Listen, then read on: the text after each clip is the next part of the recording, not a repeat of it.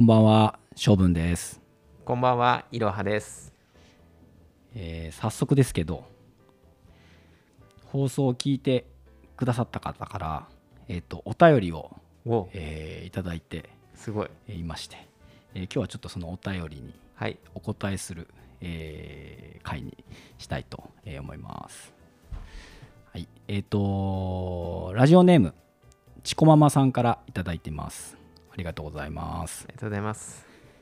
性分さん、いろはさん、こんにちは。ここでのトークは座禅会のトークを思い出し、えー楽しく聞かせていただいています。声だけトークって対面と違って伝えたいことがダイレクトに伝わってきて新鮮ですね。森歩きトークですが、私は1日に1回土をいじると調子がいいですね。草取りやら花や野菜の手入れ、きっと土から体に良い気をたくさんもらえているんだと思います。土や草の匂いもお線香に似た癒し効果を感じます。この作業をした後に養蚕をするととてもはかどるんですよ、えー皆さんもやはり自然の中で癒されているんですね。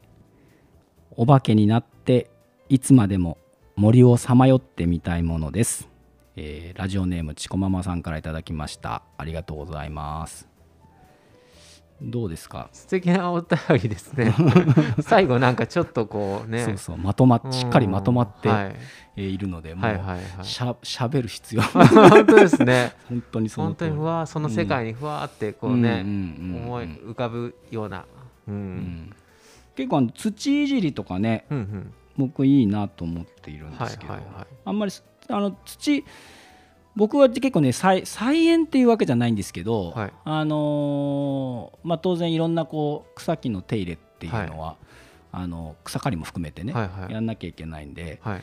いろいろやることがあるん。で割と土触ったりすること僕は好きなんですよ、はあはできればずっとそれだけではあはあはあいたいけど、まあ、それ以外のこともあるから。なんていうんですかね、あのー土触ってるとねなんかもう長生きするよとかって半分冗談みたいな本気みたいなことよく聞くけど、はいはいはいはい。あのーアーシングっていうんですかねあ、言ってましたね。うん足からみたいな。そうそうそうそうそうなんか人間人間も生きてると多分はい。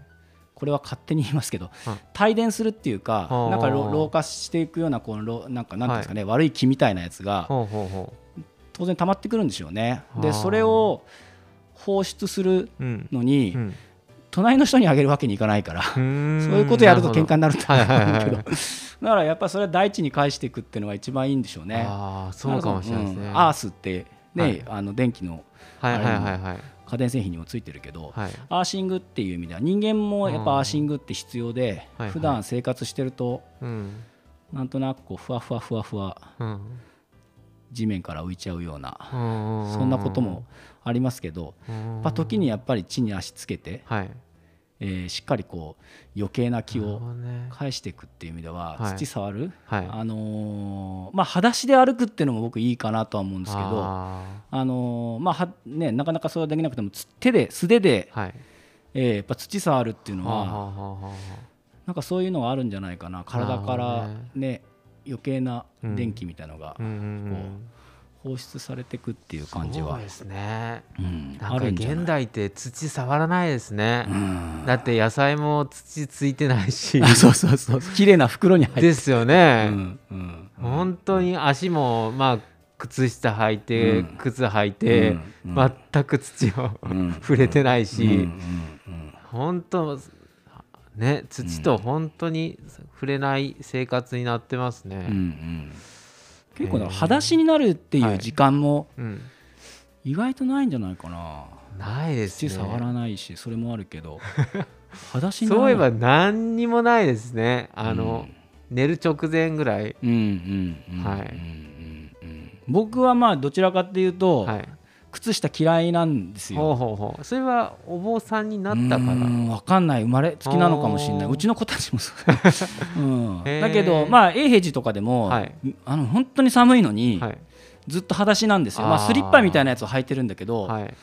ずっと裸足なんですよ、はあ、はあはあはあ、よくねそうやって裸足で足冷たくないの？とかって言われるけどずーっと裸足。はい。足袋とかあんまり基本的には履かないのあで靴下も履かないし、ーなるほどね、うん。でも僕も小さい頃はうん。裸足だった記憶はあるんですよ、うんうん。半袖半ズボン裸足みたいな それトレードマークみたいな感じだったんですよ。でもいつからかもうねうん。今もうズボン下も履いてるしみたいな かなり守られた状態になっちゃってて、うんそうまあでも本来的には靴下なんていらないのかもしれないですよね、うんうんうんもしかしてなんかそういう商業的にそうされてるんですかね、どうなんでしょうか、んんうんうん。結構なんかそういうセンサーが鈍るとかっていうのは、はい。あのズボン下僕も履くんですけど、はい。あのあんまりこうなんていうんですかね、うん。